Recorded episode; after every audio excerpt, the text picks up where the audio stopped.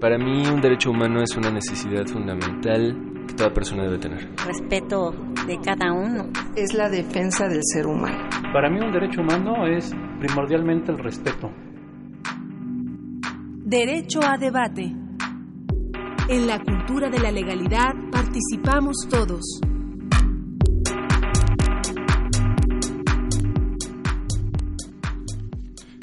Bien, muy buenos días tengan todos ustedes. Estamos eh, este lunes en nuestro programa de Derecho a Debate en la Cultura de Legalidad. Participamos todos.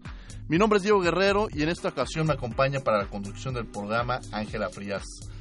Antes de, de presentarla a ella, les voy a platicar que, bueno, este programa, como la semana pasada lo estuvimos este, visualizando, comentando, es un programa que tiene un, enfoque en el cual participan, sí, eh, especialistas en diversas materias, pero la materia prima con la que vamos a estar trabajando constantemente son los alumnos. de tal suerte que, bueno, la semana pasada tuvimos a Luis Raúl González Pérez, presidente de la Comisión Nacional de los Derechos Humanos, y estuvo Angélica Salazar como coconductora. Y bueno, el día de hoy, como coconductora, me acompaña Ángela Frías Acevedo. Ángela es licenciada en Derecho, egresada con mención honorífica de la Facultad de Derecho de la Universidad Nacional Autónoma de México.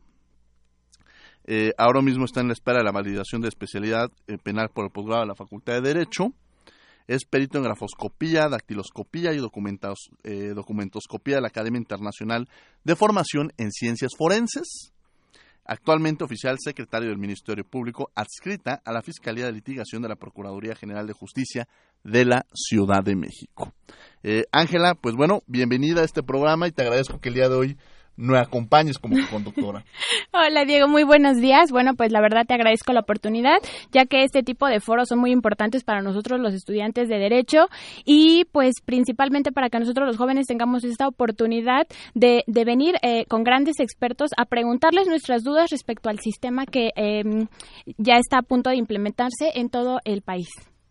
Pues bueno, como les comentábamos, eh, la importancia de este programa, Ángela, muchas gracias que nos acompañes, va a ser la participación de los estudiantes y desde este momento también aprovecho para hacerles una cordial invitación a todos los estudiantes, tanto de las facultades de Derecho como de las FES, como las, tanto Aragón, Acatlán, para que este, se comuniquen con nosotros, nos hablen de los temas en los cuales están trabajando y de esta manera los podemos invitar a que vengan aquí a cabina y platiquen con nosotros sobre los temas más relevantes del derecho, sobre todo enfocado a los derechos humanos. Entonces, vamos a estar en comunicación también a través de las redes sociales, en Derecho a Debate, en Facebook. Entonces, eh, ocupemos este tipo de medios para que podamos estar en comunicación. Recuerden que eh, eh, es parte fundamental dentro de los derechos humanos. Recientemente, y antes de presentar al invitado, me gustaría platicarles de la importancia del tema. Y el tema radica en que a partir del 2008 eh, se realizó una reforma, y ahorita eh, Ángel nos va a platicar sobre la misma. Y parecía muy lejano, a ocho años, qué es lo que se iba a hacer. Sí, pero ya está aquí a la vuelta de la pues, esquina. Exacto, Ángela. y entonces han pasado estos ocho años y bueno, pues vamos a entrar. Pero antes, eh, les había comentado la semana pasada tuvimos a Luis Raúl González Pérez y esta semana vamos a tener eh, un invitado muy especial, pero antes vamos a empezar a las notas de la semana de los derechos humanos. En breve. Vamos. Tus derechos en breve. Esta semana, la Comisión Nacional de los Derechos Humanos solicitó al gobierno del estado de Chiapas implementar medidas cautelares para garantizar un mínimo de satisfactores en alimentación, salud, vivienda, integridad física y vida a las personas desplazadas por los acontecimientos violentos ocurridos en Chenaló. La CNDH considera que el desplazamiento forzado de personas genera violación a diversos derechos humanos que requieren ser debidamente tutelados por el Estado. En otro tema, el Organismo Nacional Defensor de los Derechos Humanos emitió la recomendación 21-2016 a la Dirección General de Pemex por violaciones al derecho a la protección a la salud y a la vida, en agravio de una mujer en el Hospital General de Agua Dulce de Pemex, en Veracruz. La CNDH acreditó negligencia en la atención médica, pues los doctores no establecieron adecuadamente el diagnóstico de neumonía que presentaba la paciente, situación que condujo al deterioro de su salud y posterior muerte. Por lo anterior, la CNDH solicita a la Dirección General de Pemex reparar el daño al esposo de la fallecida en términos de la Ley General de Víctimas, brindarle atención psicológica e inscribirlo en el Registro Nacional de Víctimas, así como capacitar al personal en materia de derechos humanos, entre otros puntos. En otro asunto, la CNDH se pronunció para reprobar los actos intimidatorios y vejaciones contra maestros en Chiapas. Por ello, abrió una queja de oficio, expresó su respeto al derecho de protesta pacífica que no afecte derechos de terceros y se manifestó porque en todo momento prevalezca el interés superior de la niñez. En la semana que concluyó, el Ombudsman Nacional Luis Raúl González Pérez lanzó una alerta porque en algunas regiones de nuestro país se han generalizado prácticas como la tala ilegal o la destrucción intencional de bosques y selvas, hechos que demandan atención urgente. Tales declaraciones fueron hechas en la ceremonia inaugural del primer Foro Mundial por los Derechos de la Madre Tierra. Finalmente, el presidente de la CNDH demandó atender los derechos humanos de las mujeres con acciones concretas y verificables que propicien igualdad de género.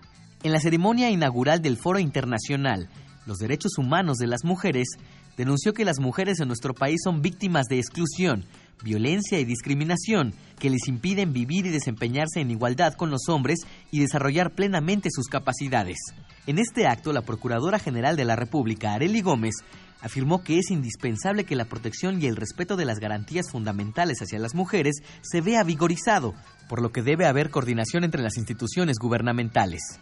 A su vez, la presidenta del Instituto Nacional de las Mujeres, Lorena Cruz Sánchez, señaló que este foro refleja el compromiso del Estado mexicano con los derechos humanos de mujeres y hombres y el interés por que las mujeres accedan a servicios de salud y a una nueva distribución de las responsabilidades. La senadora Angélica de la Peña urgió dar a las mujeres acceso a los programas de desarrollo, en tanto que la diputada Lía Limón demandó establecer una agenda de género en que se garanticen los derechos humanos de las mujeres.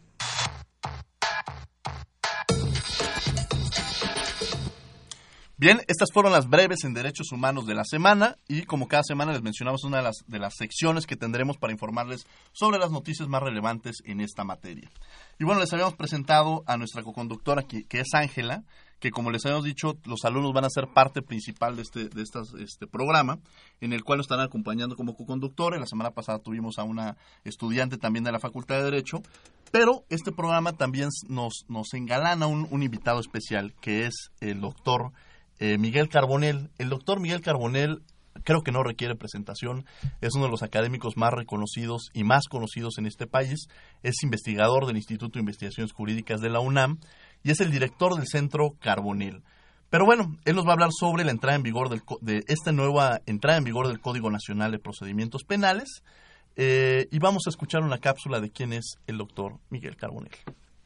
Miguel Carbonel es licenciado en Derecho por la Facultad de Derecho de la UNAM. Complementó su formación académica realizando un doctorado en Derecho en la Universidad Complutense de Madrid. Desde enero de 2005 forma parte del Sistema Nacional de Investigadores Nivel Tercero, el máximo nivel, siendo el más joven científico del país en alcanzar ese grado. Es autor de 72 libros y compilador de otras 59 obras. Su libro Cartas a un estudiante de Derecho es lectura sugerida para los alumnos en la mayor parte de escuelas y facultades de Derecho del país. Algunos títulos colectivos en los que participó son Constitución Política de los Estados Unidos Mexicanos, comentada y concordada, la Enciclopedia Jurídica Mexicana, la Enciclopedia Jurídica Latinoamericana y Los Derechos del Pueblo Mexicano, México a través de sus constituciones. Ha publicado más de 600 artículos en revistas especializadas y obras colectivas de México, España, Italia, Inglaterra, Argentina, Brasil, Colombia, Ecuador, Perú, Chile, República Dominicana y Uruguay. Sus textos se han publicado en cinco diferentes idiomas. Ha recibido varios premios a lo largo de su carrera profesional, como por ejemplo el Premio Universidad Nacional para Jóvenes Académicos, el Premio Malinali 2014 en Tabasco, el Premio Estatal de Derechos Humanos de Nuevo León 2015 y la Medalla a la Excelencia Académica de la Universidad de Celaya. Varias bibliotecas y aulas de juicios orales llevan su nombre. Es profesor emérito de la Universidad de los Andes, Ecuador. El periódico El Universal lo ha considerado como uno de los 10 más ilustres egresados de la UNAM en toda su historia. Bueno, eh, ya escuchamos esta nota de quién es el doctor Miguel Carbonel, que incluso el director de, de aquí de, de, Radio UNAM nos mencionaba hace un par de semanas cuando le dije que iba, que iba a estar el doctor Carbonel con nosotros, que es el académico más seguido en las redes sociales en la universidad. Entonces, este, pues bueno, seguro, esto es un eh, doble, por algo lo siguen, por los comentarios que hace tan atinados en diversos temas que, que, que él maneja, ¿no? Eh, vamos a hablar un poco de un tema muy, muy importante. La, la, la, semana pasada hablábamos sobre esta reciente reforma del 2011 que, se que siempre se ha utilizado, que ya pasaron bastantes años. Pero hay otra reforma que hace un par de años, hace ocho años se, se hablaba, que es una reforma eh, relacionada con el Código Penal, Código, de Código Nacional de Procedimientos Penales. Y se veía muy lejano llegar a este 2016 cuando se iba a generar esta implementación. Decían, bueno, falta mucho para que, para que este se, se pueda llevar a cabo y nos llegaron los años y estamos en el 2016 y el 18 de junio es la fecha límite para que pueda entrar a nivel nacional. Eh, Ángela, un poco para que nos platiques precisamente sobre esto. Mm, bueno, eh, el día 18 de junio de 2008 se reforman eh, diversos artículos de la Constitución Política de los Estados Unidos Mexicanos. Eh, en los cuales se establece un nuevo sistema eh, de justicia penal el cual es el denominado Sistema Justicia de Penal Acusatorio de Corte Adversarial. Eh, en nuestro mm, código eh, Nacional de Procedimientos Penales, que es el que actualmente tenemos vigente, eh, entra en vigor el día 5 de marzo de 2014 y establece como fecha límite para que cada una de las legislaciones eh, de, de, los estados se adecúen a este Código Nacional, de, abrogando sus códigos de procedimientos y estableciendo como fecha límite para implementar en todo el país el 18 de junio del 2016 este nuevo sistema de justicia penal. Y bueno, pues para hablar del tema, qué mejor que tener al doctor Miguel Carbonel. Doctor, un gusto tenerlo en esta cabina de Radio UNAM. Muy buenos días, Diego, Ángela, eh, todo el auditorio de, de, Radio UNAM. Para mí es un honor acompañarlos y, y, y ciertamente eh, recupero esta idea que mencionabas, Diego. Parecía muy lejos, pero ya llegó. Estamos a dos semanas escasas de la entrada en vigor de un paradigma de enjuiciamiento penal completamente nuevo que traerá cambios a nivel institucional, a nivel procesal y que para los abogados es un enorme desafío. Es quizá el proceso de reforma jurídica más profundo y, el más importante que yo recuerde de las últimas décadas. Nunca habíamos tenido los abogados en México un desafío de tal tamaño por todo lo que implica la oralidad, por todo lo que implica pues las audiencias en donde nos vamos a tener que parar en frente de un juez con público, eh, en donde vamos a tener que exponer teorías del caso, donde vamos a tener que aprender y reaprender a hacer interrogatorios contra interrogatorios. Así que verdaderamente estamos ante una fecha, esta que señalaba Ángela del 18 de junio, eh, del todo, del todo importante, Diego. Muchas gracias. Ángela. Eh, bueno, primero, doctor, ¿qué capacidades requieren los nuevos eh, operadores jurídicos para enfrentar este nuevo sistema de justicia penal? Bueno, ahí yo distinguiría entre diferentes tipos de operadores jurídicos. ¿Por qué? Un primer elemento del todo básico para que funcione el sistema van a ser nuestros policías. Uh -huh. En México tenemos aproximadamente 400 mil policías si contamos el ámbito municipal, estatal y federal y no todos ellos hasta el momento, hasta el día de hoy, están capacitados para efectuar lo que se llama pues la primera respuesta, es decir, inmediatamente que sucede un hecho que pudiera ser un delito, se le llama a la policía, se le pone en conocimiento a la policía de este hecho, eh, la policía acude al lugar y tiene que desarrollar un, unas primeras diligencias, lo que uh -huh. se llama la, eh, el primer respondiente, ¿verdad? Que tienen que ver con, eh, desde luego, proteger a la víctima, si la víctima está herida, eh, pues llamar a, a, las ambulancias, a, lo, a, los médicos, a los servicios de salud o trasladar a la víctima a un hospital. Asegurar la escena de los hechos para preservar los indicios, ¿no? Uh -huh. en, en, la escena de los hechos, pues hay pruebas y esas pruebas tienen que ser conservadas debidamente para efecto de que después se puedan presentar en un juicio. Eh, aprender a una persona, si es que en ese momento se configura, por ejemplo, la flagrancia, definida en el propio eh, artículo 146 del Código Nacional de Procedimientos Penales, en fin. Eh, entonces, de los policías necesitamos unas capacidades diferentes a las capacidades que necesitan los investigadores, que uh -huh. son aquellos integrantes de la Fiscalía o del Ministerio Público que deberán de integrar lo que llamamos las carpetas de investigación. En esas carpetas de investigación se tienen que contar con elementos suficientes para eh, lograr dos objetivos principalmente. Primero, lograr acreditar lo que se llama el cuerpo del delito, es decir, la materialidad del delito, los elementos que configuran a una conducta como señalada eh, eh, en los elementos típicos por el Código Penal como un delito. Segundo, la probable responsabilidad, es decir, de quién estamos hablando, quién fue el que presuntamente cometió el hecho.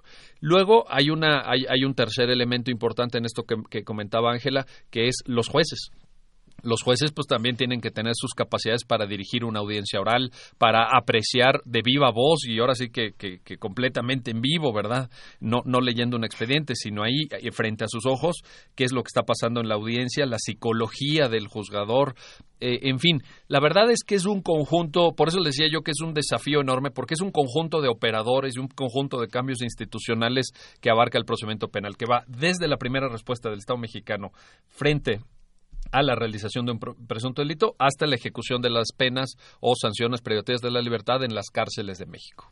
Ahora, hemos escuchado mucho precisamente sobre esta reforma, eh, pero no la conocemos. O sea, realmente hay un temor eh, para algunos y otros lo ven como una oportunidad, pero ¿cuáles son los verdaderos, ahorita nos lo está mencionando, pero, ¿cuáles serían los beneficios que usted resaltaría, doctor, en relación a esta reforma? Pues yo creo que son varios, Diego. Mira, te, te, comento el, más evidente. Gran parte de los... Eh, de los procedimientos se van a desahogar ahora por lo que llamamos los mecanismos alternativos de solución de controversias. ¿Qué significa esto?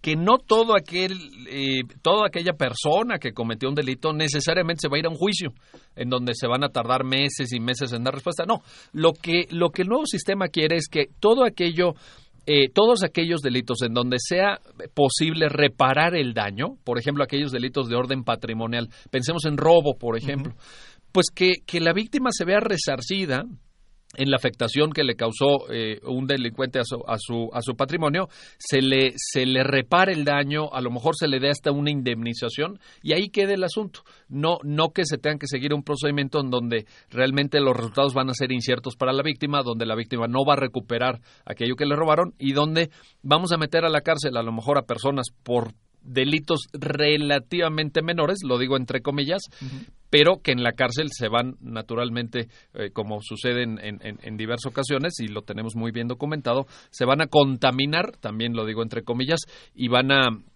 van, van, van a posiblemente a, egresar pues en otra en otra eh, lógica eh, para efecto de la comisión futura de delitos. Tenemos una tasa de reincidencia cabe mencionarlo a nivel nacional del 32% esto quiere decir que de, de, de 100 personas que ingresan en nuestras cárceles 32 van a regresar porque cometen un delito. Así que aquí sí es una estrategia del Estado mexicano muy importante Diego. Tenemos que saber a quién sí y a quien no mandamos a la cárcel. Y yo digo que, y la ley lo dice, en todo aquello que podamos reparar el daño, caray, reparemos el daño y hagámoslo de una manera rápida, eh, de una manera eficiente y de una manera económica para todos los involucrados que también los sistemas penitenciarios es otra película, ¿no? Es uno de los grandes problemas que también se, se enfrenta en nuestro país.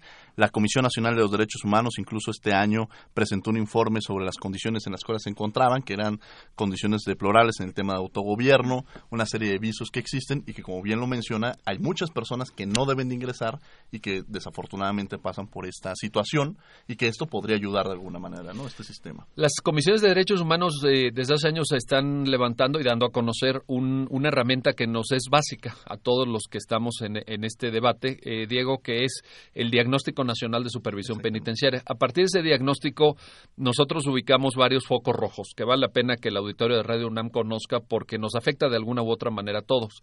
En primer término, sobrepoblación carcelaria. Tenemos en promedio un 143% de sobrepoblación a nivel nacional, pero tenemos focos rojos como, por ejemplo, algunas cárceles en Chihuahua, una particularmente en Ciudad Juárez, alguna cárcel en Baja California, en Tijuana traen por ahí algún problemita, las cárceles del DF y por ejemplo, algo que, que, a veces se nos pasa, el Estado de México. El Estado de México tiene una tasa de sobrepoblación carcelaria del 267%. Están los penales del Estado de México a reventar, para decirlo coloquialmente, ¿verdad? Entonces ahí tenemos un foco rojo. Segundo, el que tú mencionabas, autogobierno.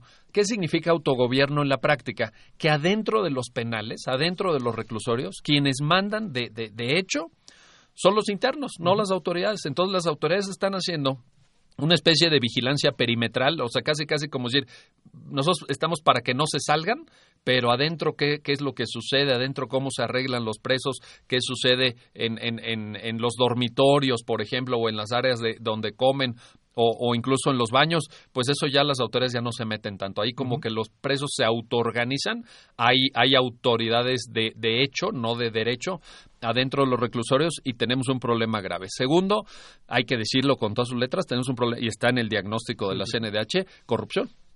Corrupción. En las cárceles, eh, pues está documentado, se vende, se vende droga adentro de las cárceles, se vende marihuana, se vende, se vende, eh, se vende cocaína, se vende crack, eh, se venden cualquier tipo de sustancias y están al alcance prácticamente cualquiera. Y tenemos un problema ahí también muy grave para efectos de la reforma penal, que es el tema del que hoy platicamos, Diego.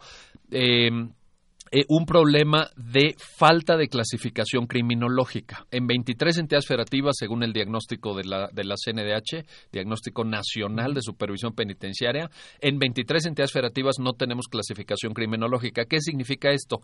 Que los presos conviven entre ellos independientemente del tipo de delito que hayan cometido. Entonces tenemos a un defraudador fiscal conviviendo con un violador. Tenemos a un homicida conviviendo con alguien que se robó los tapones de un carro en, en, una de nuestras ciudades.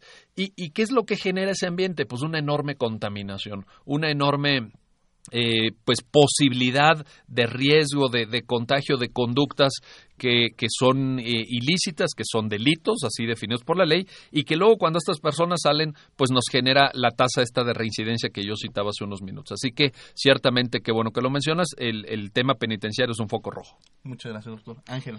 Doctor, ¿en qué consiste el principio de presunción de inocencia en este nuevo sistema de justicia penal? Ah, qué buena pregunta, Ángela, porque pues este, este es un tema que hemos venido debatiendo en los medios últimamente y ha habido por ahí un debate muy intenso entre algunos de nosotros sobre, sobre el debido proceso legal y sobre la presunción de inocencia, precisamente. Y mira, para decirlo rápidamente y de manera eh, lo más sencilla posible, espero que resulte pedagógico para, para todos los que nos escuchan, la presunción de inocencia consiste en que todas las personas que enfrentan un procedimiento penal o que son acusadas de haber cometido un delito se presumen inocentes. Esto eh, supone carga de la prueba para quien acusa. Es decir, ¿quién tiene que probar la responsabilidad de una persona respecto a la comisión de un delito? Quien dice que esa persona cometió el delito. No, no, no tenemos nosotros que probar nuestra inocencia. Nosotros nos eh, presumimos inocentes. Así que hay un tema de carga de la prueba y hay un tema también de tratamiento como inocente. Esto significa que las autoridades, por ejemplo, no exhiban a los detenidos como, como, como si ya fueran eh, dice el, el, presunto violador y entonces lo sacan en la tele o lo sacan en el periódico su foto su, su efigie lo sacan esposado lo sacan con un chaleco a lo mejor etcétera en condiciones en donde lo que está percibiendo la gente que es pues ese presunto violador, no, la gente dice, es un violador, y este es un narcotraficante, y este es un homicida. Entonces eso lo tenemos que evitar. ¿Por qué? Porque todavía no ha habido un procedimiento. ¿Cuándo la presunción de inocencia deja de existir? Cuando hay una sentencia firme cuando hay una sentencia definitiva, esto lo ha dicho la Corte Interamericana de Derechos Humanos, y nos tenemos que sujetar a eso. Y me, y me, me gusta mucho, Ángela, que hayas hecho esta pregunta en Radio UNAM, porque los medios también nos tienen que ayudar a esto. Los medios de comunicación tienen que respetar la presunción de inocencia. No es un tema nada más de jueces, no es un tema de ministerios públicos, de eh, procuradurías. También los medios nos tienen que ayudar para que la opinión pública sepa que una persona, hasta que no haya una sentencia que lo declare responsable de haber cometido un delito, es inocente para todos los efectos legales. No importa si lo detuvieron en flagrancia, no importa si la policía lo presentó, no importa si el Ministerio Público consignó la carpeta de investigación. Esa persona legalmente es inocente y se le tiene que dar ese trato respetuoso de sus derechos humanos y de su dignidad humana. Gracias, doctor. Doctor, bueno, usted es este académico de, de, la Universidad Nacional Autónoma de México y hace un par de minutos antes de empezar el programa decíamos del tema de los, de los programas de estudio. Y aquí partiría uno de los temas más importantes, que son los estudiantes hay una formación, es decir, eh, ¿qué nueva formación van a requerir estos nuevos abogados, estos estudiantes que están en la carrera, que deben de empezar a actualizarse e ingresar? Usted incluso tiene un centro, el Centro Carbonel, que se ha dedicado o ha sido promotor de eso. Entonces, los medios de comunicación juegan un papel muy importante, pero el área académica juega una labor muy un eslabón fundamental para esta preparación que van a tener los abogados. Es básico. Es indispensable. Si nosotros no preparamos a las nuevas generaciones para que tengan las capacidades, las habilidades, las destrezas, los conocimientos para desempeñarse con éxito en este nuevo sistema de justicia penal, ah, no le auguro ningún futuro, ningún futuro promisorio por lo menos. Ahora, ¿Qué significa esto en términos prácticos? ¿Qué tienen que saber los estudiantes? Primero, y, muy básico, y hasta, hasta sobraría mencionarlo, pero bueno, pues así, así está la cosa, ¿verdad? Hablar en público hablar en público, pararse enfrente de, de un juez, pararse enfrente del público y poder presentar de manera fluida, de manera eficaz, de manera eficiente su teoría del caso, sea como asesor jurídico de la víctima, sea como representante de una fiscalía, eh, sea como defensor público o privado. Pero muchos de los abogados, creámoslo no, pero en la práctica en las audiencias lo hemos podido atestiguar, muchos de los abogados mexicanos no saben hablar en público. De veras, no tienen capacidad de, de lo que los antiguos griegos llamaban la retórica para expresarse eh, en términos, eh, repito, comunicativamente solventes, sólidos, para hacer su trabajo. Segundo, tienen que, tienen que aprender los, los, estudiantes también cómo se hace una investigación en materia penal, porque la investigación no corresponde solamente al Ministerio Público, sino que también los abogados tienen que aportar elementos de investigación, tienen que saber interrogar y contrainterrogar. Esto, pues, son técnicas también que se tienen que aprender y que haríamos bien en, en, en las escuelas de derecho en fomentarlo. Y sirve mucho, sirve mucho, Diego, que en muchas universidades, incluida la nuestra, desde luego, hay aulas de juicios orales, hay aulas donde los estudiantes simulan simulan audiencias en donde ellos a lo largo de la carrera pues de repente se les, se les dice por sus profesores que tienen que ser, tienen que desempeñar el papel del fiscal o tienen que desempeñar el papel del, del defensor y, y, con estas simulaciones eh, la ventaja es que los estudiantes van aprendiendo. Y otro, y otro elemento que nos está ayudando mucho y que ha sido verdaderamente motivante, creo yo, para los jóvenes, es eh, o son, mejor dicho, los concursos de juicios orales. Hay un concurso, nosotros en el Centro Carbonel copatrocinamos un concurso con la California Western School of Law, ya lleva dos ediciones en donde les pagamos todos los gastos a los muchachos, cuatro eliminatorias regionales, una gran eliminatoria nacional que fue en Tijuana, y al, y al equipo campeón, al equipo ganador, los llevamos a, a Washington a competir, a la capital de Estados Unidos, con todos los gastos pagados para que ellos sepan desempeñarse bien en juicios orales. Hemos tenido una respuesta fantástica. En el primer eh, en la primera convocatoria se inscribieron 400 equipos y en la segunda llegamos a casi 600 equipos. Y sorprendentemente uno pensaría de repente que que pues iban a ganar las universidades de toda la vida, ¿verdad? Yo dije, no, bueno, pues mi facultad de Derecho de la UNAM, ¿verdad? Y, y quiero decirles que no, que nos llevamos grandes sorpresas. En la primera edición ganó una universidad privada de, de Guanajuato, precisamente, y en la segunda edición eh, ganó una universidad también privada de Yucatán. Los yucatecos han estado haciendo un trabajo fantástico.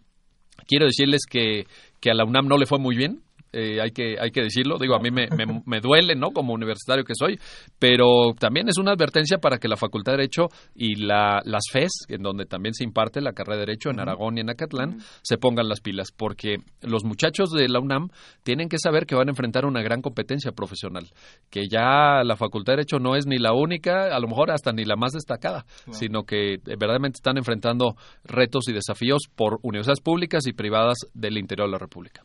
Perfecto. Oye, bueno, pues este, de, entrada le ofrecemos los micrófonos para que el siguiente concurso este, nos haga llegar la convocatoria y podamos ser difusores del mismo para que los estudiantes participen en el mismo. Vamos a ir a una pequeña pausa. Eh, llámenos al 55 36 43 39 y estamos en redes sociales en derecho arroba derecho a debate en Facebook en Derecho a Debate y eh, es muy importante que estén en comunicación con nosotros y hagan las preguntas que consideren eh, para el doctor Miguel Carbonell. Al regresar tendremos una nota acerca de lo que conlleva la implementación de estos juicios orales con la participación del juez Cristian Bernard. No se vayan, regresamos. Comunícate con nosotros 5536-4339. En Twitter, arroba Derecho a Debate, Facebook, Diagonal Derecho a Debate, Radio UNAM.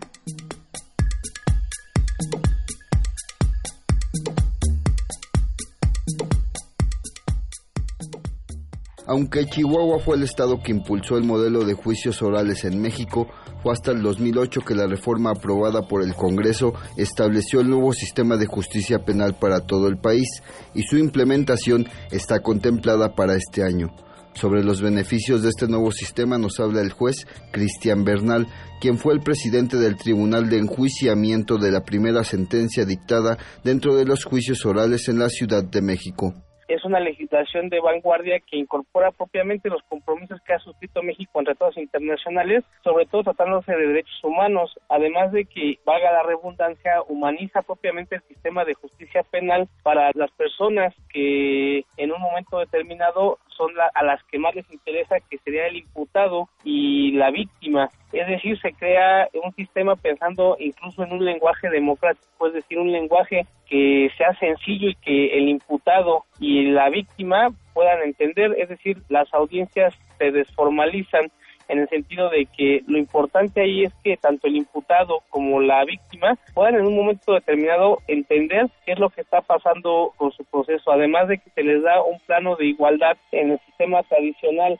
Se prevé que a partir del 16 de junio todos los procesos que se inicien deberán ser abiertos bajo las reglas del Código de Procedimientos Penales se habla que entre 20 y 40 años realmente es lo que se va a requerir para que en un momento determinado sea un sistema con el cual toda la sociedad se encuentre familiarizado. Es decir, es un proceso largo que además sí va a requerir mucho trabajo de concientización en la ciudadanía para que en un momento dado consideren o se familiaricen con el sistema. El juez Bernal también reconoció que en su inicio este nuevo sistema de justicia penal será costoso en efecto es bastante caro en su implementación, sin embargo ya propiamente en su operación es, es más económico que el sistema tradicional, es decir, en un principio sí va a ser más caro, actualmente el Tribunal Superior de Justicia de la Ciudad de México trabaja aparentemente con dos tribunales, puesto que aún tiene que conservar parte del sistema tradicional por los expedientes que quedan en el rezago y además tiene que implementar el nuevo sistema. Con la transformación del modelo tradicional de justicia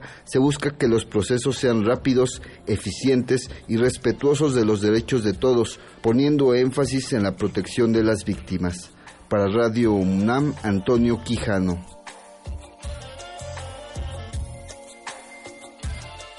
Comunícate con nosotros 5536 4339.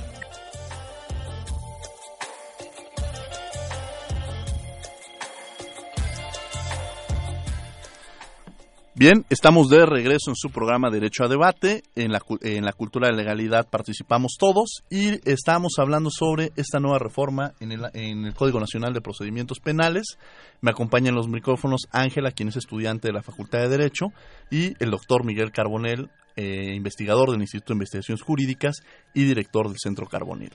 Y bueno, ya hemos eh, establecido, habíamos platicado sobre la importancia este, de esta reforma eh, lo, lo, que implica la misma, el, el desarrollo y el, y el, buen desempeño que también se debe generar en el cambio de, mentalidad que debe existir tanto en los medios de comunicación, el papel que juegan, pero también en los estudiantes, que creo que desde ahí deben partir y los estudiantes que nos están escuchando de que se enfrentan a un nuevo sistema y que deben empezar a prepararse y capacitarse en torno al mismo. Y también ofrecimos estos micrófonos antes de irnos al corte, doctor, para que en la próxima eh, concurso que, que se lleve a cabo, podamos ser un canal de comunicación para que las diversas universidades que nos están escuchando, tanto en la, en la Universidad Nacional Autónoma de México como en otras instituciones, participen y lo vean como uno de los ejercicios que deben llevar a cabo para parte de su formación. Ángela. Eh, doctor, ¿cuál es su opinión respecto a la facultad que se otorga al Ministerio Público en el artículo 201 del Código Nacional para solicitar el procedimiento abreviado y no así facultar al imputado o a su defensor? Bueno, el procedimiento abreviado se ha dicho que es la gran estrella del nuevo procedimiento penal. Eh, para quienes nos están escuchando, una brevísima explicación. El procedimiento abreviado es una posibilidad contemplada, efectivamente, como Ángela lo señala con acierto, en el Código Nacional de Procedimientos Penales, para que una persona que está siendo acusada de haber cometido un delito reconozca ante el juez que efectivamente cometió ese delito, le pida al juzgador o, le plantea al juzgador que, que esa persona renuncia a su derecho a ir a un juicio y le solicite que se dicte sentencia inmediatamente. Ahora, ¿Por qué lo haría alguien? Dicen, oiga, pues, este, ¿por qué alguien haría eso? Ah, porque el código señala que si esa es la opción que toma quien está acusado de haber cometido un delito, entonces obtendrá un beneficio. ¿Cuál es ese beneficio? Una reducción muy sustancial de la pena, que en algunos delitos puede llegar hasta las dos terceras partes. Se le reduce las dos terceras partes en el ánimo de que reconoció su responsabilidad en el hecho que se le está imputando y de que el tema puede salir muy rápido. Los primeros datos que tenemos es que esto está funcionando. Esto está funcionando en la práctica. A nivel de juicios penales federales, en el último informe rendido sobre este tema por la Procuraduría General de la República, tenemos que el 90% de los procedimientos se han ido por procedimiento abreviado, precisamente. Así que es una forma de desahogar con mayor celeridad, con mayor prontitud, eh, asuntos que de otra manera llevarían eh, varios meses. Ah, está funcionando, los abogados lo están adoptando y creo que es una opción eh, legítima. También cabe decir que no la inventamos nosotros, no es una cosa que, el legislador mexicano pues de pronto haya se haya sacado de la manga, es una experiencia probada en otras latitudes, es una experiencia que ha dado buen resultado y en, en el cual eso sí lo exige, tanto la Constitución como el Código, se tiene que asegurar una cosa, la reparación del daño para la víctima. Si la víctima nunca puede eh, quedar desprotegida, sea cual sea el procedimiento por el cual se opte, incluso en procedimiento abreviado, en mecanismos alternativos de solución controversias, por ejemplo, en acuerdos reparatorios, en suspensión condicional del procedimiento, en fin, todo lo que establece el código, desde luego que eh, la víctima tiene que quedar a salvo en sus derechos, porque no se trata de, de, dejar, por decirlo de manera coloquial, descobijada a la víctima por una opción o estrategia procesal de los abogados del acusado o del propio acusado. Doctor, eh, platicamos al inicio del programa sobre esta reforma 2008, han pasado ocho años, eh, había tiempo suficiente, creo yo, para, para poder encaminarse a que tanto desde los diversos ámbitos estuvieran preparados. Ya hemos hablado de los estudiantes. Eh, la sociedad en general o México está, preparado. Si el día 18 de junio usted considera que estos ocho años se, se hizo la tarea o cómo considera usted que estamos ahorita? Yo creo, yo creo, bueno, primero parecía mucho ocho años, ¿no? Como decíamos, eh, uno había gente que cuando se publica la reforma en el 2008 dice, no, no, no, bueno, en 2016 ya veremos, quién sabe qué va a pasar. y, la verdad es que un poquito, pues como nos gusta a veces hacerlo en México, pues todo se quedó para el cuarto, para las doce. No se hizo la tarea en muchos aspectos. Menciono, menciono algunos, digo, mira, eh, por ejemplo, tenía que existir ya a estas alturas, ya, ya tenía que haberse promulgado y difundido y discutido y analizado y hasta comenzó a aplicar una ley nacional de ejecución de sanciones penales. Esa ley todavía no está aprobada tenía que estar ya funcionando la Ley Nacional del Sistema de Justicia Penal para Adolescentes, todavía no está aprobado. Requeríamos, lo mencionamos desde el 2008, reformas profundas a la Ley Federal de Delincuencia Organizada, que es una ley de 1996. Sí, tenemos 20 años con esa legislación. Eh, muchos de nosotros exigimos, le pedimos a los legisladores, lo repetimos en diversos foros, oigan, Cuidado con el tema de delincuencia organizada porque son reglas pensadas para otro sistema. Ahora, el sistema cambia en el 2008 y seguimos con la Ley Federal de Delincuencia Organizada de 1996. Entonces, eh, para empezar, los legisladores no hicieron su tarea. Luego, gobiernos que no hicieron su tarea, gobiernos sobre todo locales, en donde no están las salas eh, de juicio oral para las audiencias construidas, están alquilando salas, están improvisando salas, están, están alquilando hasta sillas, vaya, para, para, para ponerlo así, ¿no? Entonces ahí también hubo una improvisación. Eh, tenemos un rezago importante en capacitación de policías, sobre todo a nivel municipal. Todavía en diciembre la Secretaría de Gobernación del Gobierno Federal dio un informe en donde el 95% de los policías municipales no había sido capacitado para el nuevo sistema. Y, y esto es muy grave por una razón, fíjense. El 93% de todos los delitos que se cometen en México son competencia de las autoridades locales. 93%. El 2%, un poquito menos del 2%, son cometidos por menores de edad y caen bajo la competencia de los tribunales para adolescentes. Y un 5 punto y algo por ciento, casi un 6%, son competencia federal. Y hay veces que, que la gente, digo, en, la lógica y en el imaginario social, ¿verdad? Pues le reclaman al presidente o le reclaman al secretario de Gobernación, etcétera. Pero yo creo que hay que voltar a ver los municipios, hay que voltar a ver quién hizo su tarea, quién no hizo su tarea, o incluso los gobiernos locales. Por ejemplo, hubo un reclamo en un foro el año pasado, incluso del presidente de la República, al gobierno de Sonora, porque no había hecho nada. Sonora es el estado más rezagado en esa materia. Eh, también va muy mal Baja California Sur, eh, en donde también eh, traemos ahí un rezago importante. También va muy mal Guerrero, por ejemplo, donde tampoco se han puesto las pilas. Y tenemos experiencias buenas, como por ejemplo Guanajuato, que salió calificado como el número uno en, una, en un estudio reciente de, de SIDAC. Eh, Chihuahua también se puso las pilas, hizo su tarea, fue de los primeros. Desde el 2009 en Chihuahua ya tenemos el nuevo sistema. Y en Nuevo León, donde también está funcionando. Así que Hicimos la tarea, yo diría en general, y a riesgo, como, como toda generalización, de, de, ser injusto en algunos puntos, yo diría en general, Diego, no, no, no hicimos la tarea y la verdad es que lo lamento porque eh, perdimos estos ocho años y, debimos de haber puesto el acelerador con, con mayor prontitud. Y aquí también partiríamos para pasar a una de las cápsulas que tenemos dentro del programa, que es un sondeo que realizamos dentro de la sociedad para ver cómo perciben ellos esta reforma. Vamos a escucharlo. No mucho, la verdad nada más este, que iban a, empezar a entrar en vigor los juicios por vía oral y no, no tengo mucha información. Pues que si se implementa correctamente, pues yo creo que estaría muy bien porque es otro sistema, ¿no? Que no, quizás no conocemos, pero a lo mejor da más eh, posibilidades a que la gente pueda dar argumentos y demás. Sí, sí beneficia mientras se lleve a cabo como debería ser.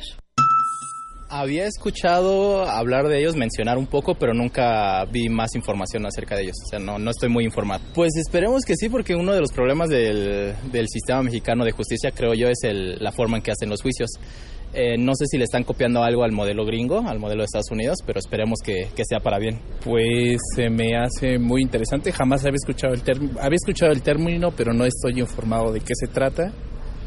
De hecho, mi hermano está intentando entrar a un juzgado y lo van a contratar para hacer transmisiones especiales desde otros estados para agilizar ese proceso. Así, eh, a grandes rasgos, me dijo.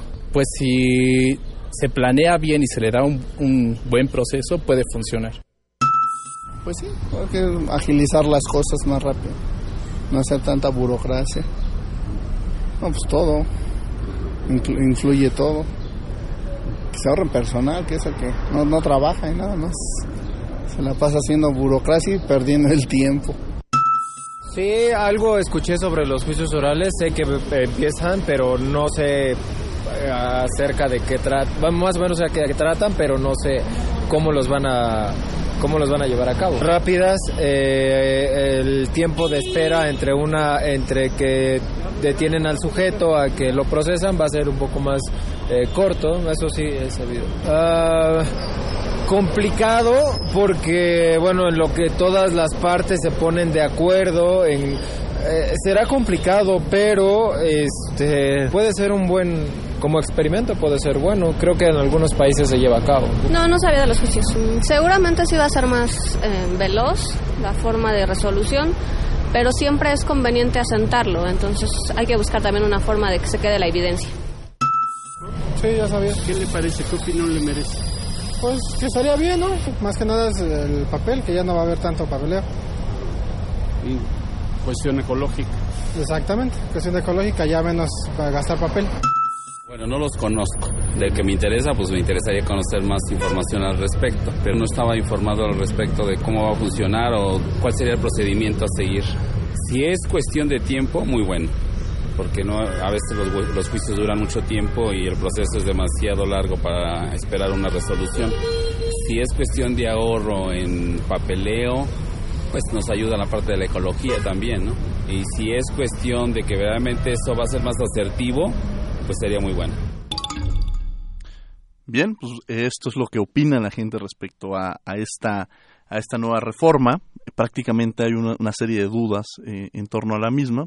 Como podemos ver, no se conoce mucho y también esa es parte de, la función que incluso debemos jugar los, los, medios de comunicación, de empezar a difundir qué es lo que se debe hacer. Un poco tarde, como bien lo decíamos, eh, el, tema, pero eh, acertadamente creo que es una de las funciones que se deben llevar a cabo. El, doctor Miguel Carbonel fue mi profesor en Derechos Fundamentales, garantías, como todavía se menciona en, en la Facultad de Derecho, y surge un, un, tema vinculado, él es especialista en derechos humanos y ha habido voces relacionadas con que existen posibles violaciones de derechos humanos con este Código Nacional ¿Usted considera eso, doctor, que existen de alguna manera este tipo de violaciones a los derechos humanos? Bueno, el código fue recurrido, hay dos acciones de inconstitucionalidad eh, que cuestionan algunos de sus preceptos. Es un texto que tiene más de 400 artículos y fueron cuestionados 14, De, de, los de los 400. Una por la Comisión Nacional de una, Humanos. de la CNDH y una de lo que anteriormente era el IFAI, ahora llamado INAI, en particular sobre el tema de geolocalización en tiempo real del artículo 303 del código. Ahora, eh, pues como esto está a punto de resolverse por la Suprema Corte, de hecho parece que ya eh, incluso por ahí anda circulando el proyecto de resolución, veremos en, en, en, pocas semanas qué nos dicen los ministros. Yo creo que hay que esperarnos, no, no hay que prejuzgar. Eh, yo creo que el código en general es un avance, es, es, un avance importante.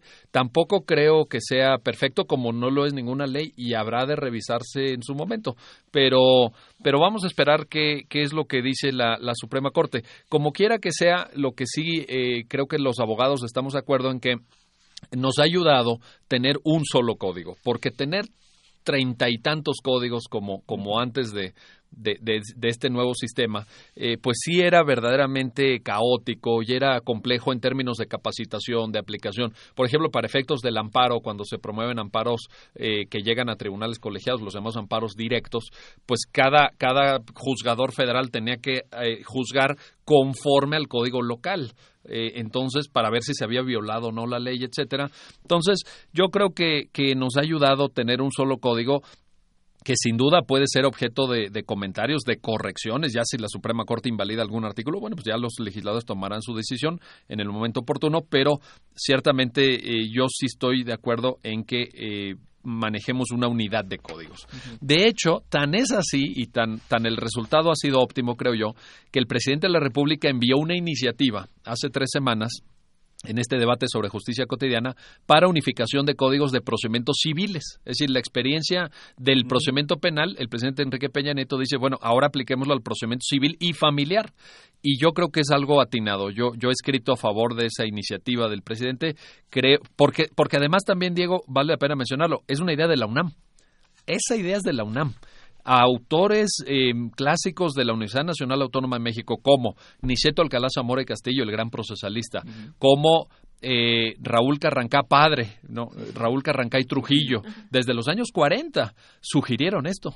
Eh, es una idea que en la UNAM hemos trabajado durante varias generaciones. Héctor Fixamudio, por ejemplo. Eh, un servidor, también yo en su momento desde mi tesis doctoral me pronuncié en el mismo sentido. Así que creo que el presidente Enrique Peña Nieto está tomando en cuenta la opinión de la Universidad Nacional Autónoma de México, lo que aportamos los académicos y ojalá se logre también en materia de procedimiento civil esta, esta unificación de códigos. Sin lugar a duda, la Universidad Nacional Autónoma de México eh, juega un papel muy importante, el propio Instituto de Investigaciones Jurídicas, que en las recientes reformas que, que, ha, que ha, presentado el presidente, eh, tanto el CIDE como el instituto han, han, hecho una labor verdaderamente importante y que a través de este micrófono reconocemos. Eh, los invitamos a que participen a través del teléfono 5536 4339, en Twitter Derecho a Debate y en Facebook Derecho a Debate. Eh, para escuchar sus, sus comentarios y sobre todo algunas preguntas. Ya tenemos algunas aquí que nos han hecho llegar. Ángela. Eh, Sí, bueno, nos pregunta María Jiménez de la delegación de Tlalpan. Con la nueva reforma, ¿cómo va a afectar estos cambios en materia de violencia contra las mujeres? ¿Seguirán siendo tan largos los procesos o se agilizarán? El, procedimiento en su conjunto tenderá a ser mucho más ágil. Eh, hay los, hay, ya salieron algunos estudios y demuestran que estamos pasando de una duración aproximada en, en promedio y, es muy variable en función del tipo de delito, pues obviamente, ¿no? Pero en promedio una duración de procedimiento de seis meses a una duración de dos meses y medio. Entonces sí se están abreviando los procedimientos. En materia, particularmente lo que le interesa a, a María, que es quien hizo la pregunta, respecto a violencia de género, cabe señalar que el Código Nacional de Procedimientos Penales establece que en ese tema en específico no habrá lugar a mm, eh, salidas alternativas al procedimiento, es decir, no habrá acuerdo reparatorio, no habrá suspensión condicional. Si alguien ejerce violencia de género, alguien ejerce violencia contra la mujer, se le va a seguir el procedimiento hasta sus últimas consecuencias. No hay perdón, no hay acuerdos entre las partes, no hay reparación, no hay nada. Eh, se le sigue el procedimiento por la gravedad y lo, y lo doloroso del, del, del delito de que se trata. Aquí surgen algunas dudas respecto a lo, lo que genera este, este tipo de, de, miedos en torno a cuando se dan estos cambios. Y hablan sobre que eh, esto va a dar pie a que, a que más criminales pe eh, peligrosos salgan más fácilmente. En fin, son dudas pero de temor, las que algunas que aquí tenemos. A ver, a ver y, aquí también, Diego, si me permites, peor que el sistema actual no se puede. Ahí voy, a eso, a eso voy.